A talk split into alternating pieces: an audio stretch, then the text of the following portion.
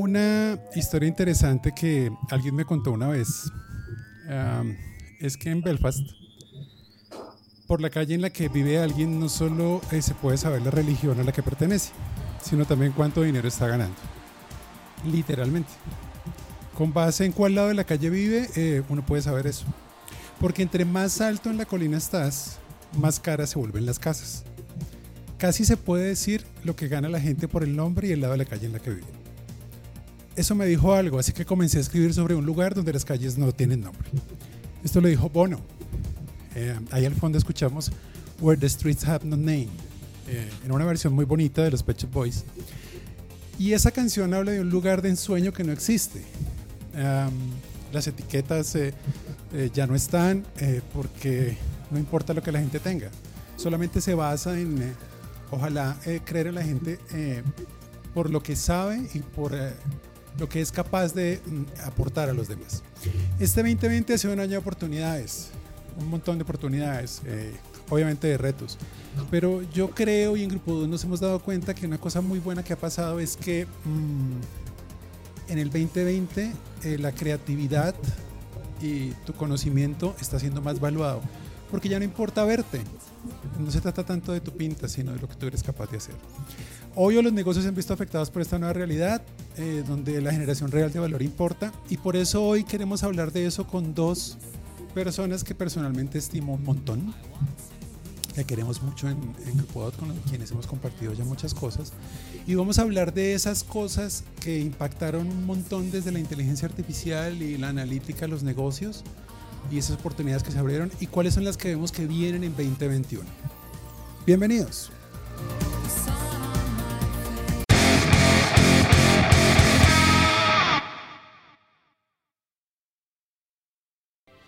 Bueno, muy bien. Vamos a, presentar a estos dos eh, super invitados que tenemos el día de hoy. Vamos a empezar por eh, nuestro invitado de fuera de la casa, eh, Juan David Ospina.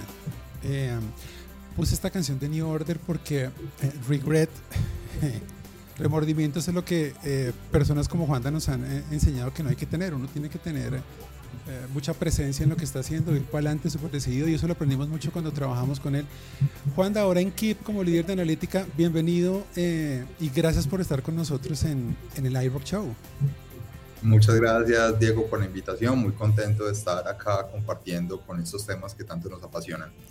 ¿Cómo, ¿Cómo vas tú? Tú estabas en Bancolombia haciendo qué y ahora pasas a, a KIP. Cuéntanos un poquito de eso como para que los que no te conocen eh, tengan una referencia de con quiénes que estamos conversando. Bueno, eh, hasta hace poco trabajé en el Grupo Bancolombia liderando la construcción de los modelos con los que hacemos las reservas eh, de riesgo de crédito. Esas reservas son muy importantes porque nos ayudan a saber con cuánta plata realmente eh, contamos y, determinan las utilidades del banco. ahí teníamos una cantidad muy importante de modelos, llegamos a administrar más de 4.000 modelos que mes a mes calculaban la reserva que se debía generar para cada, cada obligación de crédito. Y pues es un trabajo muy importante porque pues eh, implica en parte la estabilidad del sistema financiero, muy retador por la cantidad de información que hay que incorporar, sobre todo bajo la coyuntura actual. Y recientemente tuve la oportunidad de conocer un proyecto muy bonito que es sobre bienestar financiero y es una plataforma de bienestar financiero que se basa en dos palancas, el, la asesoría y la educación financiera. Y, y, y, cuando uno se pone a pensar, pues realmente los que pasamos por cursos de administración, los que administramos, siempre estamos administrando lo que no es nuestro. Y sobre cómo administrar lo nuestro, pues nos falta un poquito de, de conocimiento y, de, y de cultura. ¿Quién viene a llenar ese, ese gap? Y viene a llenarlo a través de, de un contenido de, de, una gran calidad, eh, de una asesoría experta y, y, basada en datos. Entonces, en ese basada en datos, pues hay, hay mucho por construir desde la analítica sobre cómo las personas interactúan con, su, con sus finanzas y, y cuál es esa relación que, que tienen con el dinero. Y, y, ahí estamos desarrollando esto dentro de equipo. Muy, muy interesante eso de, yo creo que de, de los cambios cuando uno puede tener esa oportunidad en la vida de cambios radicales, digo en tamaño, es decir, de, una gran, de un gran banco en tamaño, eh, poder pasar algo pequeño, que tampoco es tan pequeño, pero más pequeño en cuanto a que es, es, es más centrado en productos mucho más, eh, o sea, no tiene una, una, baraja tan grande de gente y producto. Ese cambio es chévere porque es como pum, ver que hay otras cosas en la vida, en el trabajo divertidas, eh, no solo en las que uno venía, o al revés también pasa. A veces uno está en compañías pequeñas y brinca al grande. Eh, muy afortunado y qué, qué, bueno que estés ahí. Eh, de verdad que cuando, cuando me enteré, eh, me demoré mucho en responderte que cuando mandaste el mensaje, pero sí de una que me enteré dije buenísimo porque es un cambio que seguro va, seguro te va a hacer la vida muy divertida. Eh, con, Muchas con gracias. Muchas gracias. Ya estamos divirtiéndonos mucho. Hay mucho sí. por hacer. Muy bueno. Y pues de la casa, nuestro otro invitado que es eh, el señor Alejandro Gutiérrez, eh, mi hijo. Alejito, ¿cómo estás? ¿Cómo vas? Muy bien, muy bien. Gracias, Diego. Y feliz de estar aquí también con Juanda, con el que hemos trabajado en el pasado, hablar de estos temas tan chéveres y tan interesantes para, para todos nosotros. Y muy feliz también de que igual Juanda en este cambio nos pueda también acompañar eh, también ahora también como cliente, como cliente como Colombia, como cliente como Keeper, con el que estamos ahorita también trabajando y haciendo ojalá pues cosas muy chéveres por ese negocio tan interesante que nos está contando Juanda. Anoto, hago un paréntesis que es casualidad. Es decir, nosotros estábamos trabajando en esa oportunidad Keep, o sea, conste. Y llegó, y llegó Juanda cuando la oportunidad ya estaba para pa cerrarse. Eh, por lo cual, pues genial, mejor aún. Eh, Alejo, un poquito tú, hijo pródigo, te largaste y volviste a Grupo Dot, eh, ahora en un cargo nuevo que es Head de Analytics eh, eh, y Cloud for Marketing. Estás ahorita como reestructurando y empezando a recoger con esa nueva idea el área. ¿Cómo te ha ido? ¿En qué andas? Muy bien, ha sido, ha sido un reto muy interesante porque lo que hemos estado haciendo, el, el cambio fundamental, se basa en cómo podemos hacer modelos analíticos de cara a consumidor final, porque estamos en Grupo Dot hemos estado metidos en diferentes tipos de, de, retos de cara a negocio, de cara casi siempre como al core del negocio, pero cómo eh, nos ponemos a pensar en esa filosofía que siempre hemos tenido de poner en el centro al consumidor, pero poner igual también en el centro de nuestros modelos y de nuestra analítica e inteligencia también al consumidor. Entonces es brindarle herramientas a todos aquellos líderes de marketing que están en contacto día a día bien sea con agencias, con consumidor final, con campaña, con comunicación, herramientas mucho más ágiles, eh, mucho más también intuitivas para poder asumir todos estos retos eh, de cara a llevar un mejor servicio, a una mejor comunicación de experiencia de servicio de usuario eh, o de cara a segmentación o comunicación final. Entonces ha sido un reto muy chévere y una estructuración diferente de productos eh, que van a ser seguramente también muy escuchados en 2021 en la oferta de Grupo DOT. Vamos a entrar entonces a entrar ahora sí en materia. Eh, entonces, la idea es, ¿qué es lo que... Um, empecemos con Juanda.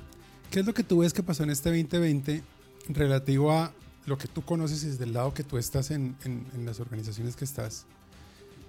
¿Qué más ha abierto oportunidades o que um, más ha impactado o que más ha generado cambios importantes? Eh, entonces, si nos quieres dar un, vamos a empezar atrás para un número 5 de lo que tuviste año para ti, ¿qué viste?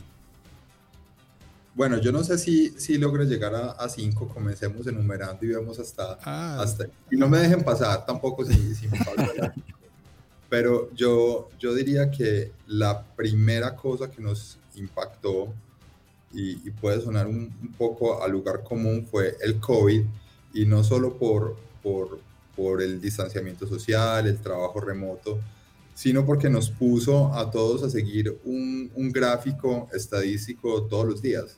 Entonces todos los días teníamos que seguir el gráfico del de número de camas disponibles, eh, eh, el número de muertes, el número de nuevos casos reportados, y, y, creo que eso movilizó a la ciudadanía a, hacia, o sea, nos movilizó colectivamente hacia, hacia los datos y a, y a debatir con, con base en, en datos. Eh, un poco esa disponibilidad, esa alta disponibilidad de datos del COVID trajo una cantidad de modelos ad hoc que empezaron a surgir por todos lados con teorías sobre cómo se debía reactivar la, la economía. Yo creo que esa es una de las fuerzas más importantes que, que aparece en el 2020, una, una, porción importante de la ciudadanía debatiendo sobre las cifras de, del COVID, generando modelos. Eh, creo que puede ser una de las fuerzas más importantes de, de este 2020. Y ya después comienzan Eh, también a desprenderse del COVID, otra, otra serie de eventos que yo llamaría eventos analíticos, porque, porque la reactivación económica es una prioridad para, para todos los países, para todas las organizaciones, pero esa reactivación tiene que encontrar un equilibrio entre, entre, entre la salud de las personas, su bienestar eh, físico y, y, su bienestar económico, que también pues existe si la gente no tiene para satisfacer sus necesidades básicas, eh, por, por, muy aliviada que esté, pues puede estar mal. Eh, entonces, esa, ese, ese segundo impulso, el de la reactivación económica, también tiene a todo el mundo considerando eh, modelos analíticos sobre cómo, cómo reabrir, eh, cuánto, cuánto espacio debe, debe mantener entre los empleados en sus oficinas, cómo debe hacer los turnos. Y todo eso son problemas matemáticos que aparecen en la cotidianidad y yo diría que es una de las fuerzas más importantes que hay en, en este momento la matemática de la reapertura, la matemática, la estadística y la analítica de la reapertura económica. Pues otra, otra de, las, de las fuerzas importantes que aparecen, sí, Diego. Espérate, no, no, espérate, no, no, te me saltes de número de una, sino sobre ese que estás, eh, hay una cosa que no hay que en cuenta con lo que estás diciendo y es, nosotros peleamos mucho y parte de lo que hacemos mucho en la evangelización que tratamos de hacer en el tema de, de, de data, de la idea de data driven aplicada es que la gente que está en dirección o en, niveles eh, decisorios eh, de verdad em, use los datos y vea que los datos eh, generan cambio, o sea, pueden ayudarle a generar cambio. Tal vez eso que estás contando sí aumentó la sensibilidad y es probable que no haya quedado en cuenta, que, porque sí sentimos nosotros en Grupo DOT que hacia mayo, junio se empezó a disparar la cantidad de requerimientos y negocios que estaban dormidos o que nunca habíamos visto de la gente interesada en aplicar inteligencia artificial y analítica, que para nosotros fue como que extraño. Tal vez la sensibilidad del número en, para muchas otras cosas se disparó. Yo no tengo en cuenta que esa es una razón. O sea, no solo es el mundo se va a acabar o qué voy a hacer, sino, sino la sensibilidad es importante o si es útil el número. O estar todo el día pensando en números tal vez facilitó las cosas. No lo había visto por ahí. No lo, no, lo había relacionado eh, con, con ese impacto. Sí, claramente es uno o, aparece como una fuerza muy importante. La, analítica, la reactivación económica, créeme que desde todas las organizaciones está pensando, eh, los grandes proveedores de tecnología están ofreciendo soluciones, están ofreciendo modelos matemáticos, las empresas están, las grandes empresas por lo menos que tienen que, que hacer convivir un gran número de empleados en sus instalaciones, han tenido que comprar y adaptar modelos matemáticos para, para esa reactivación y, por eso yo considero que es una fuerza eh, muy importante. Ok, súper. Em, ¿Tenemos un paralelo con el 5 tuyo, Alejo, o pasamos al otro? ¿Tú que te, tiras con un quinto de una? Sí, no, sé si paralelo, yo que tenía como en el 5 em, la relación que existe entre la recomendación, los contenidos, la oferta, donde hay mucha más, mucho más interés eh, de cara, por ejemplo, a los usuarios en entender cómo cambia la forma en la que consumimos. Y eso definitivamente, pues este año sí estuvo marcado por el COVID. Y es desde, desde el lado de quienes producen o quienes, quienes producen productos o quienes producen mensajes, sí hubo mucha incertidumbre frente a qué es lo que la gente necesita en este momento cuando han cambiado tantos paradigmas, cuando ya no sabemos si los picos estacionales del comercio van a ser los mismos, cuando después incluyen muchas más incertidumbres, eh, por ejemplo, con el día sin IVA, cuando nos cambian ese tipo de, de cosas que estábamos acostumbrados, sobre todo desde el comercio que es tan regular y que el COVID pues básicamente nos sorprendió, se hace mucho más eh, relevante tener modelos, tener datos, tener eh, personas que nos puedan eh, brindar insights nuevos a partir de lo que la gente realmente necesita en este momento. Y en mi día a día y en lo que vi en ese momento trabajando en otra empresa dedicada a e-commerce, es esa sensibilidad por la información es muy importante porque lo que veníamos acostumbrados a tener, los calendarios comerciales que teníamos, no nos funcionan. Y no nos funcionan porque el consumidor o estaba pensando en otras cosas eh, o simplemente pues no se esperaba esta realidad. De hecho, por ejemplo, el primer día sin IVA hacia mitad de año fue una sorpresa para muchos e-commerce porque uno, nadie se esperaba que realmente fuera la gente a responder de esta forma, eh, comprando en línea eh, por muchos sesgos que igual existen todavía en Colombia frente a los medios digitales, al pago con tarjeta de crédito, a la educación que existe frente al comercio en línea. Entonces, realmente sí fue eh, un poco en paralelo a eso, es la importancia que surge de cara a tener la capacidad suficiente para responder sobre una oferta nueva y, eh, y también a la, a la a la necesidad que puede existir a futuro si esta realidad se convierte cada vez en más una normalidad en que los modelos analíticos basados en históricos a veces no son suficientes y necesitamos modelos reactivos que nos hablen de, de esos cambios en el comportamiento de, del consumidor. Entonces creo que sí hay ese paralelo, pero creo que fue accidental que nos surgiera eh, en este número 5.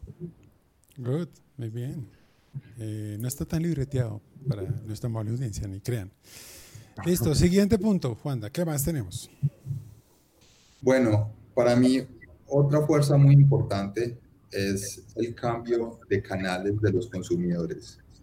Digamos que el canal físico era un canal, es un canal muy importante, pero, pero perdió mucha relevancia en la época de confinamiento.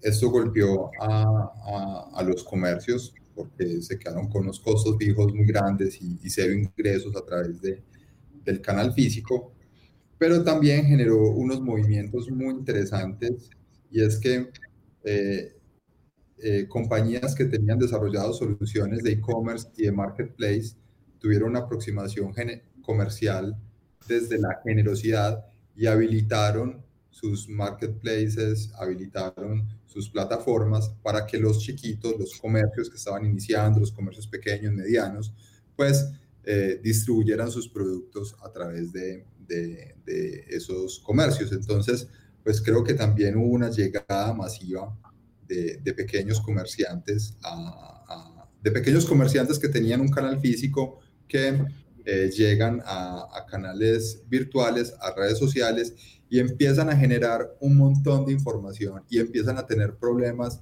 que antes no tenían. O sea, antes no les importaba por dónde pautar, si era eh, Facebook, si era por Instagram, si era por Twitter, y empiezan a tener esos problemas pequeños comerciantes y se ven enfrentados a tener que hacer analítica, tienen que analizar sus datos, tienen que utilizar herramientas de analítica e-commerce para tomar decisiones de, pauta. Y, hasta el año pasado probablemente no se habían enfrentado eh, a esa decisión y muchos no tenían pensado todavía llegar a, canales eh, virtuales este, este año. Entonces creo que esa aceleración de, de, lo, de llegada del comercio a canales virtuales, pues ha sido una fuerza eh, muy poderosa y que, y que ha activado mucho trabajo en analítica porque pone a los pequeños a, a, competir con los grandes por la atención de los clientes en sus dispositivos móviles y computadores.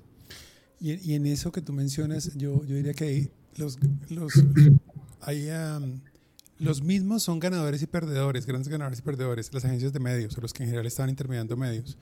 Muchos, eh, para muchos fue un, un, golpe bueno si estaban preparados para ayudar a interpretar y a, moldarse.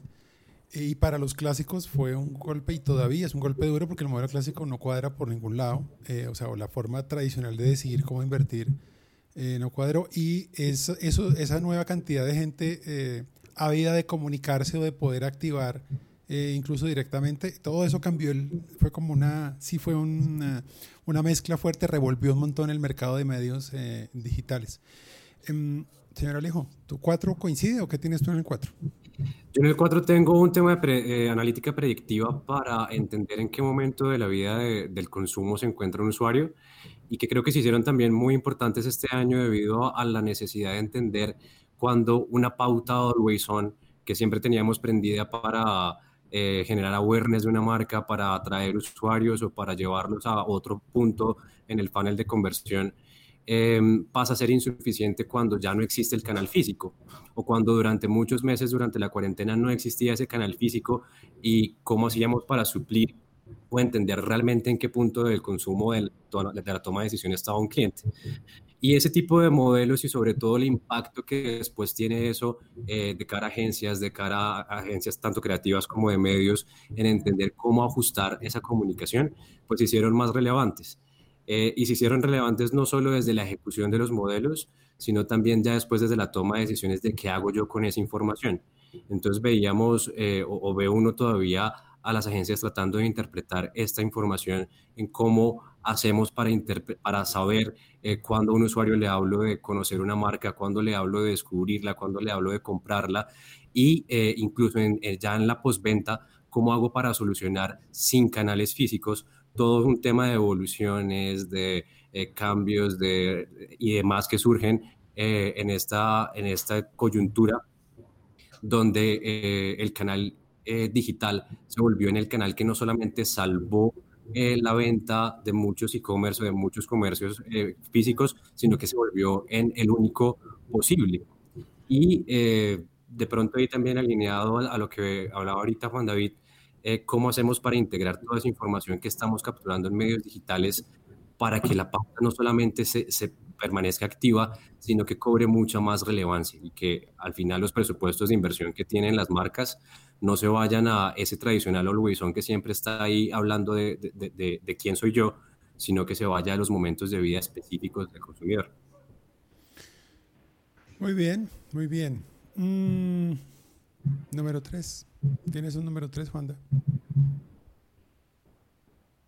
Yo voy para el cuarto. Ah, tú vas, no, tú ya pasaste el cuarto, vas para el tercero. Tú vas para el tercero. Ah, ¿cómo así? ¿Estamos en orden ascendente o descendente? De abajo para arriba. Em, la, la otra fuerza que es, es definitivamente eh, muy importante en analítica es el cambio de las formas de trabajo. O sea, las formas de trabajo cambian. Eh, este año no vamos a poder reaccionar muy bien desde la analítica respecto a eso, pero em, esa, ese cambio que tuvimos este, este año va a, poner a muchas grandes empresas a hacer estudios de formas de trabajo el, año entrante. Y, y, todas las plataformas que estamos utilizando como, como Google Meet, Teams, Zoom, pues que las agendas, todas están dejando una cantidad de información sobre cómo nos reunimos y cómo interactuamos que yo estoy seguro que el año entrante va a ser objeto de trabajo para entender qué fue lo que hizo que pudiéramos mantener nuestra productividad a flote y, eh, y, también qué fue lo que hizo que no, no fuéramos exitosos. Yo creo que en, en, en, este cambio de formas de trabajo, pues se generó una gran cantidad de, de información, de video, que, que, muy pronto va a ser el, el, el objeto de estudio y que nos va a permitir entender cómo evolucionamos durante esta pandemia en, términos de trabajo. Entonces, probablemente eh, eh, el cambio se dio y desde la analítica vamos a comenzar a responder el, próximo año en, el entendimiento de, ese cambio. Y ahí le pegaste un tema que es de los que más nos interesa últimamente, pues en general siempre hemos trabajado como en entender el entorno de las personas, eh, el tema de, de, entornos de trabajo y diseñar para comportamiento. Em, es algo que cada vez hemos venido trabajando más, trabajando más, hay más gente trabajando, el campo se ha ido, el campo reciente, pues como disciplina armada, eh, no tendrá 10 años ya con los que programas o como grupos de investigación fuertes, pero, pero claro, este fue el laboratorio perfecto porque disparó la necesidad de trabajar sobre ese tema, de cómo coger, cómo tomar datos para ayudar a entender el comportamiento en entornos de trabajo y para cosas tan simples como los shortcuts, los atajos que la gente usa o que gente usa para hacer cosas como base para ayudar a enseñarle a otros o para entender necesidades o para calcular jornadas laborales más livianas o muchas cosas. Eh. y dentro de eso hay uno que nosotros estamos viendo que es Augmented People, cómo darle a la gente, cómo no pensar en inteligencia artificial para reemplazarla, sino para aumentar sus capacidades, que ese tema está súper caliente. Em, en esto, ¿qué tienes, Alejo? Bueno, o algo tangencial o cercano, o cuál es tu punto ahorita, Alejo. Bueno, no, no, no necesariamente en este punto, pero sí estaba pensando en el tercero, y tiene que ver con, por ejemplo, cómo las agencias estaban acostumbradas a comprar eh, audiencias basados en modelos que venían funcionando de forma regular y cómo una agencia o una persona que se dedica a este tipo de cosas lo que hace es tratar de entender una tendencia, un segmento, cómo adquiere, qué necesita el usuario, pero arrancó COVID y los precios de comprar audiencias se dispararon, entonces los modelos también de adquisición, los modelos de negocio cambiaron. En el sentido de Augmented People, lo que se, lo que se comenzó a hacer son segmentos perdón, modelos de segmentación y modelos de adquisición pensados en cómo cambia ese costo, cómo cambia eh, el, consumidor, cómo ahora eh, comprar un consumidor 100% online es mucho más costoso. Y se han ido haciendo cosas durante este 2020 que me permiten, eh, uno, disminuir de pronto ese costo de adquisición por usuario, pero también entender cómo el negocio puede reaccionar a un cambio de modelo. Y es, y es importante ya seguramente también hacia, hacia futuro, hacia el 2021, entender que ya es una realidad, que ya es algo estabilizado y que entre más información tengamos del usuario, pues mucha más información también vamos a poder eh, transmitirle de forma efectiva. ¿Qué han hecho, por ejemplo, las agencias para tratar de, de, nivelar esa falta de información y donde entra el tema de darle superpoderes a, a quienes se dedican todos los días a hacer ese tipo de análisis? Es sobre todo eh, que no sean fotos estáticas de quién es esa persona, que no sean fotos estáticas de incluso de cuál es mi producto, sino poder adaptar microsegmentos a, de una forma mucho más ágil, mucho más rápida a esas nuevas necesidades de, de consumo. Entonces yo tenía ese dentro del tercero que seguramente va a seguir siendo relevante en términos, por ejemplo, de integración de plataformas, de cuánta información tengo y consumo de todo mi negocio y cómo disponibilizo esa información que tengo eh, capturada de muchos medios hacia una sola persona que es la que, finalmente o toma la decisión o ejecuta eh, una acción basada en esa información. Una, una pregunta un poco más desde el lado de ciencia de datos, Juanda, y es, este debate lo hemos tenido en este año con varios clientes. Adentro del equipo de datos también lo ha tenido mucho y es, em, hay casos en los que no sirve, en, lo que, en los que ha dejado de servir la historia, o sea, uno siempre trabajaba eh, intraaño para, para trabajar y era como un mundo seguro en el que uno estaba, uno era feliz ahí, o sea, ahora uno dice, ojalá todo fuera así, y uno trabajaba año a año y con eso tenía modelos como muy sólidos hay casos en los que uno le toca, la historia no sirve para nada y de aquí para arriba le toca construir y empezar a trabajar. Eso, eso, eso sí es así, o sea, sí hay, eh, sí va a haber casos en los que a usted le va a tocar con los datos que recogió de aquí para adelante porque lo de atrás seguramente no le va a servir en, en, capacidades predictivas. Estás en mute. Pasa. Bueno, yo creo que eso es parcialmente cierto. Es, es, yo mismo viví que, que los modelos frente eh, al, al, horizonte que, que, se veía, pues no se parecían nada a la historia con la que habían sido calibrados. Sin embargo, en, cuando nos enfrentamos a, a este reto, de decir, y aceptamos que los modelos estaban operando por fuera de su, de su rango de operación, es decir, por fuera del, del, de, de, los rangos de la información con la que fue entrenado, porque no habíamos visto niveles de PIB como los que estábamos viendo, no habíamos visto unos niveles de inflación de, este tipo, el desempleo tampoco lo, lo habían visto los modelos eh, a este nivel.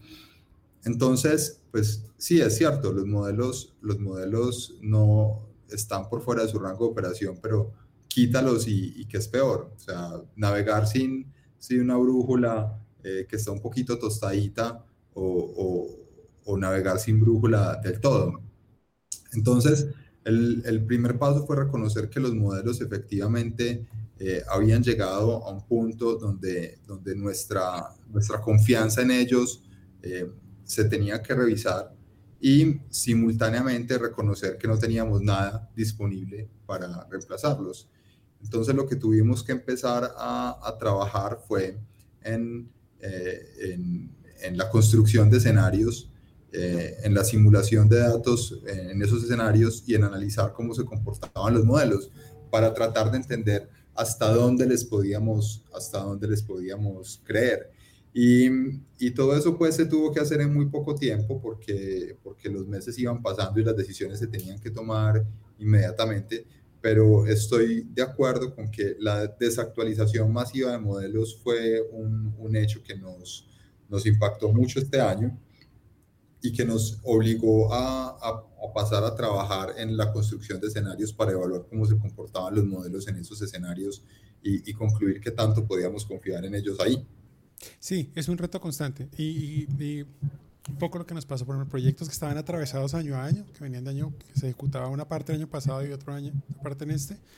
son proyectos que terminaron alargándose mucho más porque tocaba reconstruir, o sea, no, no iba a servir para nada lo que íbamos a, no sé, íbamos a ir a producción en junio, julio, con capacidades predictivas de, para segunda mitad del año que no iban a servir, que no servían para un carajo. No, eh, mira, y, refuerzo tu punto con, con, que los modelos que estaban en construcción, así como tú estás diciendo que estaban a punto de, estaban a punto de salir, pues muchos se tuvieron que aplazar o descartar, porque eh, en el momento en que iban a estar listos, iban a salir a operar en, un, en una realidad que no se parecía en nada a la historia con la que habían sido entrenados. Entonces, pues yo creo que muchos modelos se quedaron en, en, el tintero y no pudieron ver la luz de, no pudieron salir a producción. Que a la larga es una cosa muy, los modelos en última son de alguna manera copiar partes de, cómo piensan las personas o partes de cómo el ser humano resuelve cosas. Y es tal cual lo que nos pasó a todos. O sea, estamos en la realidad que tuvimos que aprender porque ni idea cómo actuar en ella. Entonces, eh, era, era de esperarse. O sea, no, Señores vicepresidentes, no crucifican a los equipos porque no había manera, o sea, de verdad. Es lo mismo que le pasó a cada uno de ustedes en su rol, en su rol porque es, otro mundo, entonces hay que aprender, hay que entrenar sobre él. Eh, es un nuevo aprendizaje.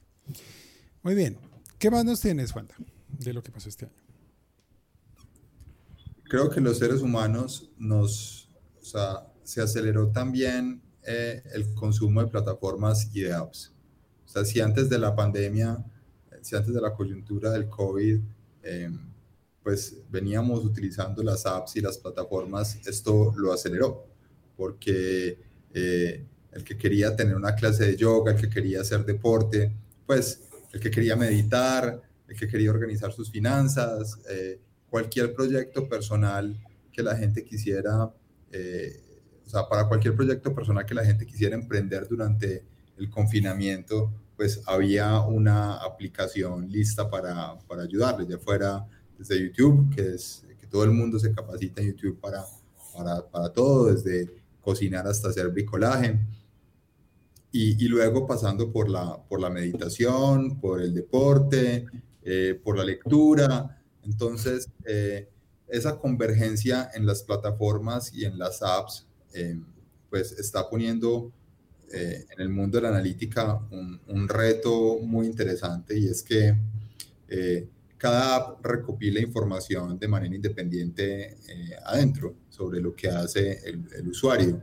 Y, y, lo que vamos a ver en el futuro, yo creo que van a ser alianzas entre, entre apps para compartirse esa información y, y tener una vista un poco más grande sobre sus clientes. Entonces, eh, no me sorprendería que, que, la app con la que tú haces ejercicio busque compartir información con la app con la que tú meditas o, o, con, la que, o con la que lees, etcétera. Y yo creo que ese, ese cruce de información entre apps, esas colaboraciones entre apps que son empresas diferentes, compañías diferentes, pues lo vamos a ver, en lo vamos a ver próximamente y que, y que va a traer mucha innovación para, para los usuarios. O sea, no, no nos sorprendamos que el año entrante tus recomendaciones de libros estén basadas en cómo tú haces ejercicio, cuáles son tus rutinas o cuándo meditas.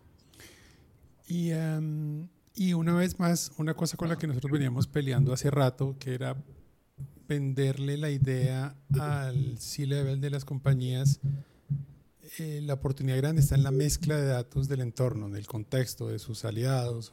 Busquemos mezclas de datos por fuera de la caja, mezcle con otras. Eh, y siempre era como, ¿cómo se le ocurre? O sea, era, muy, complicado, era mucho más difícil convencer de esa necesidad por, por miles de razones. Y de un momento a otro también giró y no, es que lo que necesito es contexto, necesito que mezclarme con datos de este otro aliado mío, necesito, empezó a pasar muy rápido eh, entonces yo, e, ese es de los resultados positivos que yo veo y es, eh, se disparó la necesidad de insertar eh, entendimiento del contexto para generar valor real al usuario de múltiples maneras. E, eso creo que es un resultado, el gran beneficiado va a ser el usuario en, ese mix de, datos que, que está pasando. Mm, Alejo, ¿tú qué tienes? Sí, yo coincidencialmente, de hecho, tenía en este punto un tema donde se le pega como al tema de las alianzas, y es que de cara a los negocios se hizo mucho más importante tener la capacidad de acceder a marketplaces, donde ya no soy yo solo tratando de sacar mi producto eh, al mercado o tratando de aliarme con otros retails, sino la capacidad de poder ser ubicuo, eh, eh, multicanal de cara al usuario, porque no sé dónde voy a conseguir un nuevo usuario, no necesariamente es en canales propios. Entonces, la capacidad de disponibilizar mi portafolio, mi oferta, mis datos y compartirlos con un tercero que tiene la capacidad de ponerlos de frente a un cliente, a un consumidor nuevo, sobre todo si mi negocio antes de, de que empezar la pandemia no era digital, se volvió mucho más importante. Entonces, en los primeros meses de pandemia, donde tuvimos una caída significativa en el comercio en general, y no solamente de cara a lo físico, sino también incluso a lo, a lo online, se vio esa necesidad muy rápida de ir a, salir a buscar aliados. Y esos aliados terminaron siendo incluso de naturalezas que uno no esperaba, donde uno podía, por ejemplo, comenzar a conseguir electrodomésticos. Eh, eh, y diferentes tipos de categorías en otras categorías donde no eran naturales para ese negocio, pero donde se encontraba finalmente ese usuario. Entonces, un poco yéndome al ejemplo que ponía Juan y que seguramente va a seguir pasando, es que una, una vertical puede convertirse en una plataforma perfecta de distribución de otro tipo de productos cuando se logra esa...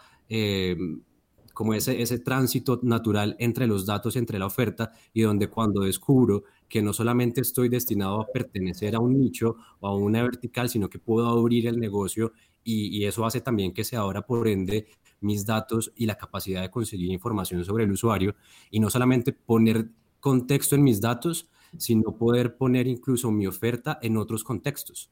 Eh, y, aprender de cómo consume el usuario eh, en, en, otros momentos de su vida, en otros momentos de su día eh, y, y ser mucho más flexible en cómo comunico mi oferta.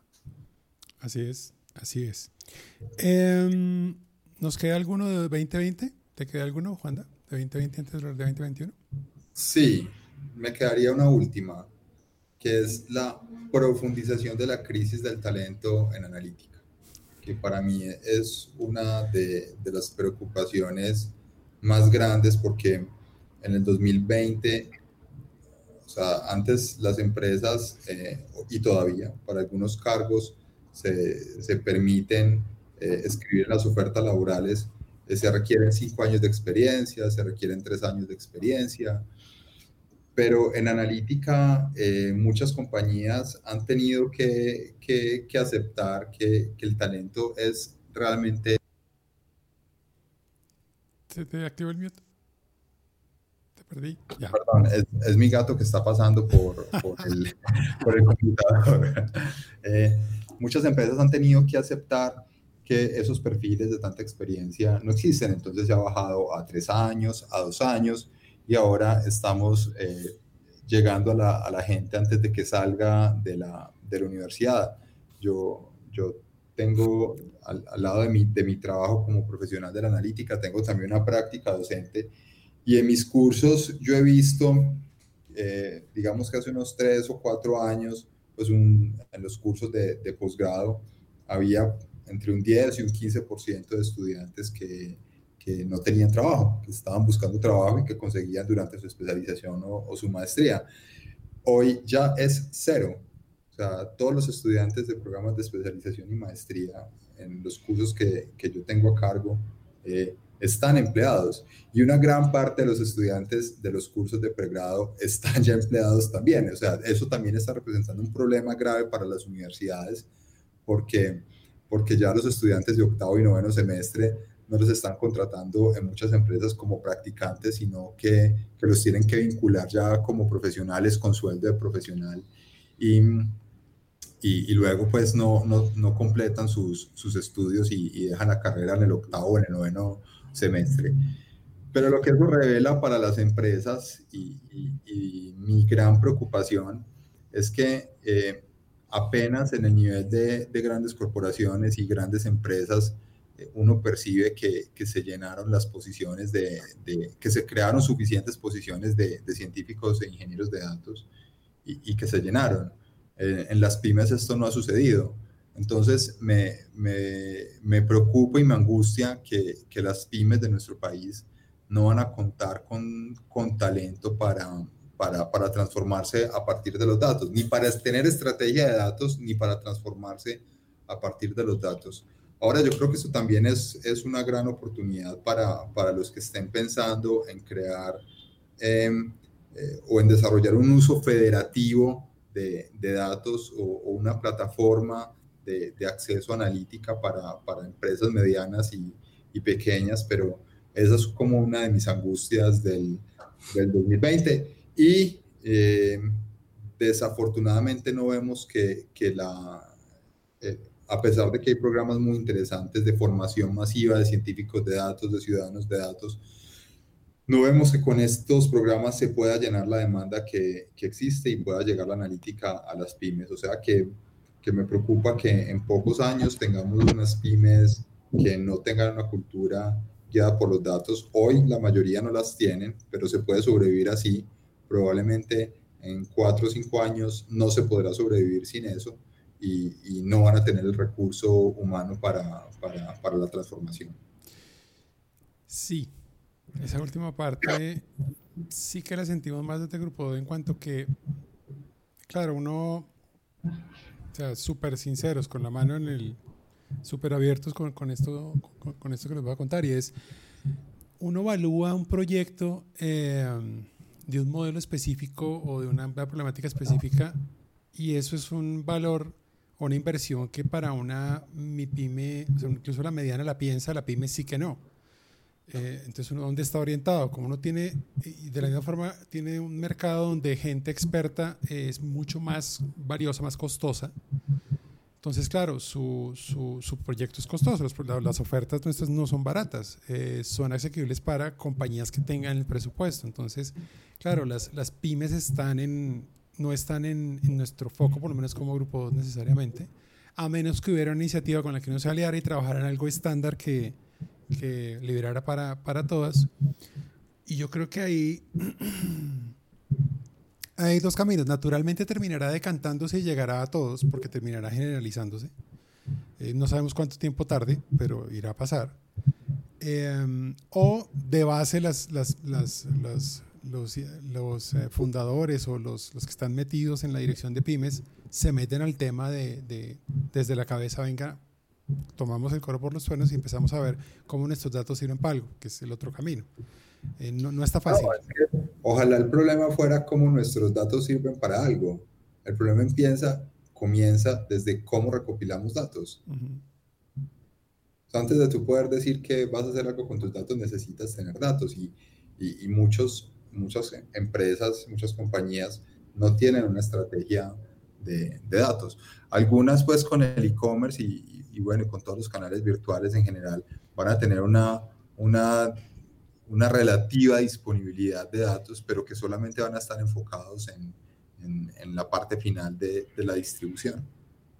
Sí, es un problema. Entonces yo diría que esa sería mi... Termino con una nota un poquito oscura sobre, sobre los, los eventos del, del 2020, pero, pero sí, es como algo que, que como país tenemos que, que, procurar resolver rápidamente. Y el tema del talento es complicado porque ya lo hemos vivido en otras oleadas. O sea, primero, hace, hace un par de años fue desarrolladores, en general desarrollo se encareció un montón y empezó a bajar la calidad un montón porque era como fuera, te contrataba, o sea, veías salarios exagerados para perfiles que no lo tenían, entonces se, se de, realmente se deformó el, el, mercado y eso está pasando, ya está pasando también con, con ciencia de datos. Eh, um, y eso es preocupante, claro, es preocupante porque sí, sí hace más difícil la, la evolución. No, y, lo, y, lo, crítico es que muchos de los que son desarrolladores también pueden ser científicos de datos o ingenieros de datos. O sea, eh, o sea lo, teníamos ya una crisis en los profesionales que, que podían hacer desarrollo de software y ahora esos profesionales tienen más opciones porque pueden hacer ingeniería de datos, ciencia de datos, y, y entonces va a ser cada vez más difícil tener, tener, tener estos perfiles. O sea, el mundo se complica para todos, para el desarrollo tecnológico, por el talento humano. Yo quiero, hay un punto que quiero resaltar y que ya con esto también termino 2020. Lo mencionamos un poco en el último rock show en el que pude estar contigo, Diego, y es que en el tema, por ejemplo, formativo, en las universidades, los pensums de muchas carreras y ni siquiera carreras necesariamente relacionadas con la ciencia de datos, sino otras carreras que se ven impactadas con el uso de los datos, están reaccionando o poco o nada a esta necesidad.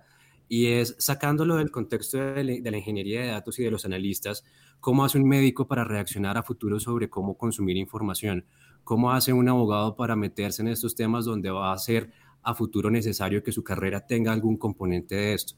Y es de plano y esto pasa prácticamente en todos los países en el mundo desarrollado, pero imagínense mucho más, la situación más grave aún en Colombia es cómo nos adaptamos rápido a formar profesionales que estén listos para asumir este tipo de tareas independiente de la industria o de la profesión que tengan.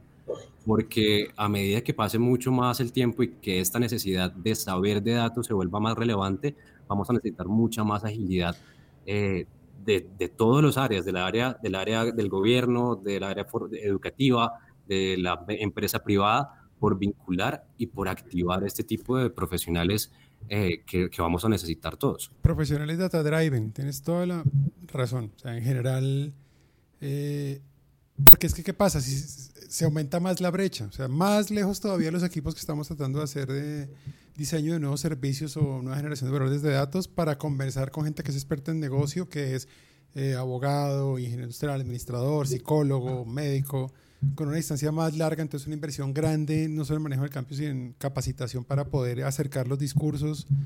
Eh, de acuerdo, se agranda más la brecha si no se empieza a pensar también en eso. Ahí sí, total y preocupante. Mm, pero no, yo no quiero terminar preocupante. Es que arranqué esperanzador y quiero que tengamos esperanza porque yo creo que sigo viendo, y para mí el año fue muy bueno en cuanto eh, que eh, el estar encerrado se implica que tú quién eres en términos de lo que sabes, de lo que eres capaz de dar y estudiar y investigar, eso empezó a evaluarse mucho más y eso me ha parecido genial. Eh, no tener que desplazarse, no de acuerdo cómo te ves, una cantidad de cosas, ha logrado empezar a nivelar un poco la carrera eh, de gente super pila eh, frente a gente que era muy buena o arrolladora cuando entraba a una sala y hablaba, pero tal vez el otro no era igual, no tenía la misma pinta. Eso ha, eso ha igualado las cosas y eso me ha parecido genial. Yo, yo quisiera, Juan, ¿tú escuchas rock? Eh, ¿qué, qué, qué, música te gusta? Metal gótico y Queen. ¿El metal gótico es en serio? ¿En serio? Sí. No sabía, o sea, eso sí es, una, eso sí es un descubrimiento para mí. Eh, independiente si es de este año o no, la canción, eh, y lo mismo para Alejo para que lo vaya pensando, ¿cuál es la canción que para ti resumiría este 2020? ¿Qué mejor podría ser la banda sonora, la canción que encabeza la banda sonora del 2020 según tu cuál Beds are burning. Las camas están ardiendo. Eso es de. Ah, claro. Midnight Oil. Esa canción de Midnight Oil es muy buena. Claro que sí. Además que representa como, como lo que está pasando, o sea, este caos y, también ah, eh, el cambio climático donde lo estamos llevando. Creo que es una, una, canción muy buena para hacer la banda sonora del 2020. Claro, hacía rato no me acordaba de esa canción. Es, es muy buena. Pusieron punto alto, Alejo. Sí, sí, sí, sí. sí. ¿Para ti cuál, Alejo? Waiting on the World to Change de John Mayer. Ok, Waiting on the World to Change. Pues a Midnight Oil es muy buena. No la tenía en el radar hacía rato tengo un live, tengo, ah, no, tengo la que es de John Mayer. John Mayer es de mis favoritos. Lo que pasa es que John Mayer me acompañó en una tusa muy brava y por eso lo dejé de escuchar hace años. Muchos años. ¿Sí es esa? Esa es creo que una versión que hicieron con el discurso de Obama, pero pues creo que sí es la canción. Ok. Está. ¿Y esta de qué habla, Alejo? Es como un momento en el que se detiene la historia y estamos esperando que pase algo, a ver cómo vamos a cambiar, cómo nos vamos a ir hacia otro lado. Entonces es como también un poco esperanzador porque es, esto va a cambiar, esto va a mejorar y no sabemos para dónde va, pero ahí vamos. Yo creo que ya mejoró. Sí, sí, sí. Era más como en el 2020, pero sí. sí. estamos disfrutando son, eh, la mejoría completamente. Yo creo que estamos en una posición, hay que decirlo, privilegiada. O sea, estar en el, en el mundo en que nosotros trabajamos, ni siquiera en el mundo digital, en el mundo de descarbar las cosas que pasen para ayudar a la gente a entender o a predecir o observar, eh, estábamos estamos en un lugar súper afortunado eh, para todo esto que está pasando, porque es el lugar que es más, más puede ayudar a, a otros, ¿no? Eh, por ese lado, pues yo insisto, fue un muy, muy buen año. como se nos fue largo, yo quisiera hablar de 2021, entonces solo con una cosa eh, que cada uno nos quiera compartir de 2021, la cosa principal que ustedes dicen, esto es lo que pilas con esto.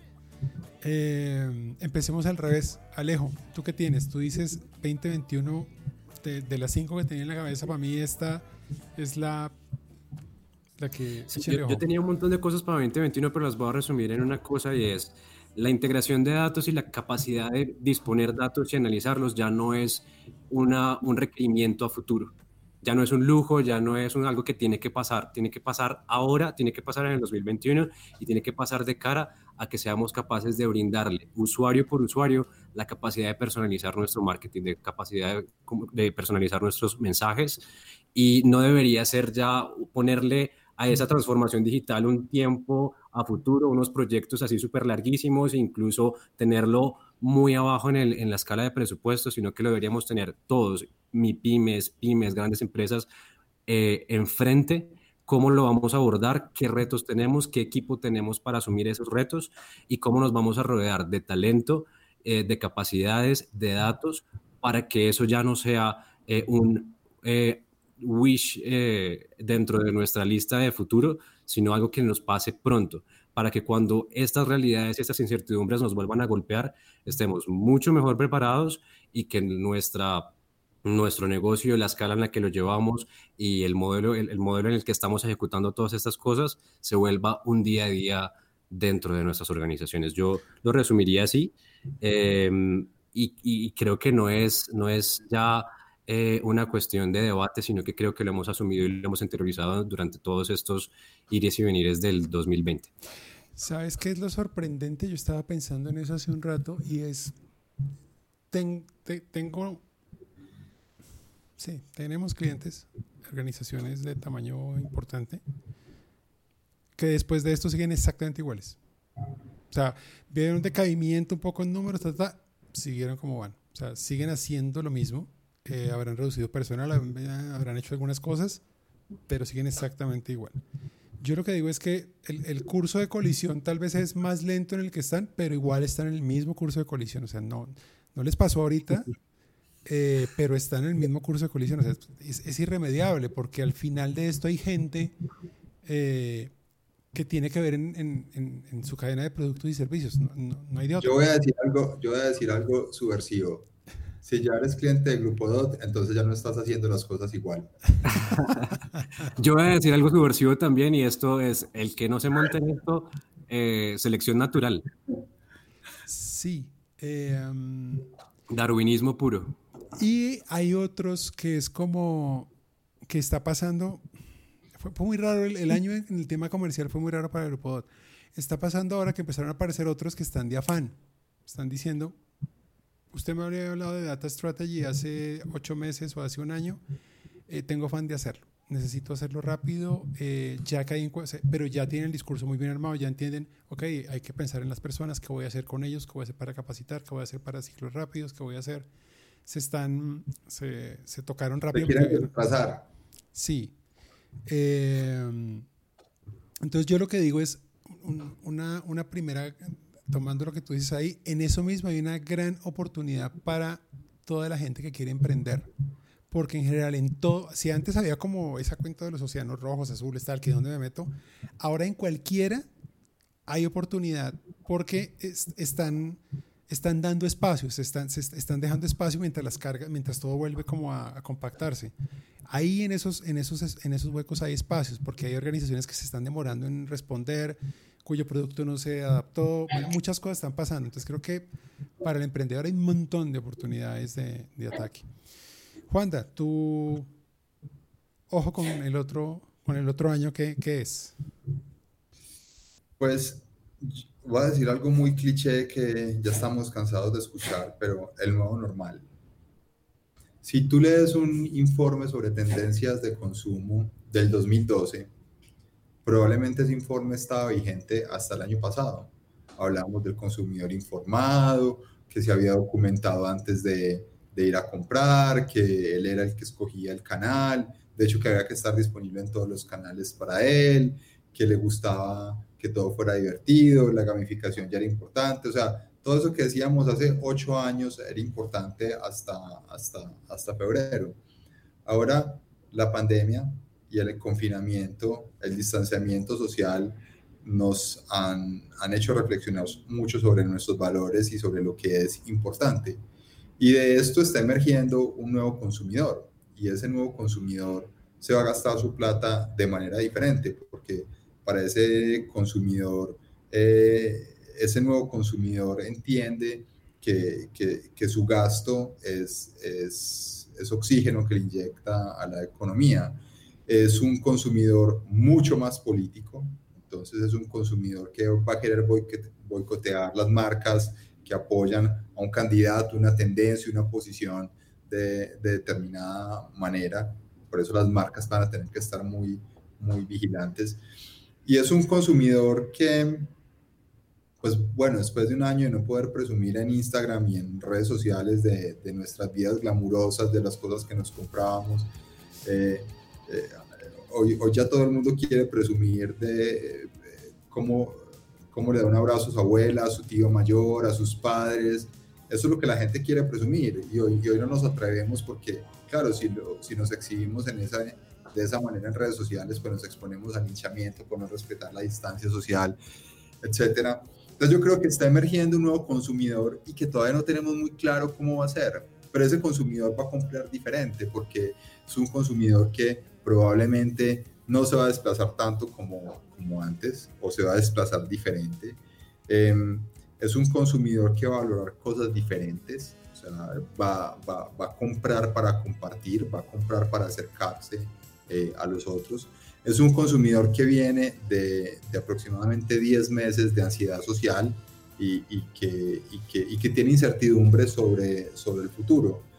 Entonces creo que, que eh, no tenemos datos históricos para conocer ese, ese consumidor y, vamos a tener que estar eh, recopilando señales tempranas para tratar de adivinar tendencias y apostarle algunas tendencias de, de, por dónde va ese consumidor. Y creo que esa va a ser la gran angustia de, de los departamentos de mercadeo y de analítica en el 2021, entender los nuevos valores de ese consumidor y entender esos nuevos valores hacia, hacia dónde lo van a llevar. Yo creo que, y esto es recurrente y en las conversaciones ha venido apareciendo últimamente, hay una mayor carga de sentido. O sea, somos más banales porque hay mucho más consumo de redes sociales, cantidad de cosas, pero somos menos banales en cuanto que hemos, esto de todos modos sí ha sido una confrontación para decir, venga, la vida es otra, eh, ha pasado mucho en las personas, y el usuario tiene, las personas, el consumidor tiene otros intereses, eh, la piensa diferente, eh, y realmente quiere más valor, quiere valor de verdad, o sea, ¿tú qué me estás dando de verdad para que yo tome esta decisión? O sea, esto no es... Y, eso que tú dices creo que, que va por ahí. Muy bien, para finalizar entonces, eh, esa canción que estás hablando de que se llama It's My Life, la hizo Gwen Stefani, pero originalmente es de esta banda que se llama Talk Talk, eh, de los 80s. Es, es, esta es la salida de la tusa, cuando acuérdate que igual es mi vida, no me jodas. Pero al final el tipo tiene unas frases muy, muy profundas que tienen que ver con el amor. Em, y si no lo ves, el amor tiene posibilidades infinitas, le da a la vida posibilidades infinitas. Pues, amor de todo, de todo tipo. Amor eh, respeto por el otro, amor en el estudio, a investigar, a, cuidarse, a, take care, cuidar a todo el mundo, eh, con ganas de impactar positivamente la vida de otros. Eh, yo creo que en últimas de eso se trata el cambio de juego y yo creo que si uno se mueve por ahí, la logra. Como marca, como compañía, con sus productos súper súper sensato y súper preocupado por nosotros, la logra, porque se va a encontrar gente que está esperando eso. Em, señores, muchas gracias, se les quiere un montón. Eh, ustedes lo saben, personas muy especiales y entrañables para esta compañía y para nosotros personalmente. Em, les deseamos un 2021 eh, súper lleno de éxitos, como siempre, muy divertido en el trabajo porque esa en últimas es la gracia. Eh, muchas gracias por acompañarnos, Wanda. Qué bueno verte una vez más y esperamos pronto podernos sentar a tomarnos un café, unas polas para conversar largo. Muchas gracias por la invitación. Y Alejo. Wanda, muchas gracias también por asistir y Diego, a ti por tenernos aquí hoy en este espacio hablando de esto. A ti, Alejo, por acompañarnos.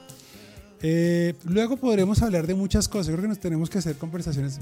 ¿Ves, Wanda? Se va rapidísimo. Eh, de uno solo de estos temas da para hablar un montón y, y seguramente lo haremos. Eh, pues nada, muchas gracias. Nos vemos en el próximo iRock Show en 2021. Chao. Chao. Gracias, chao.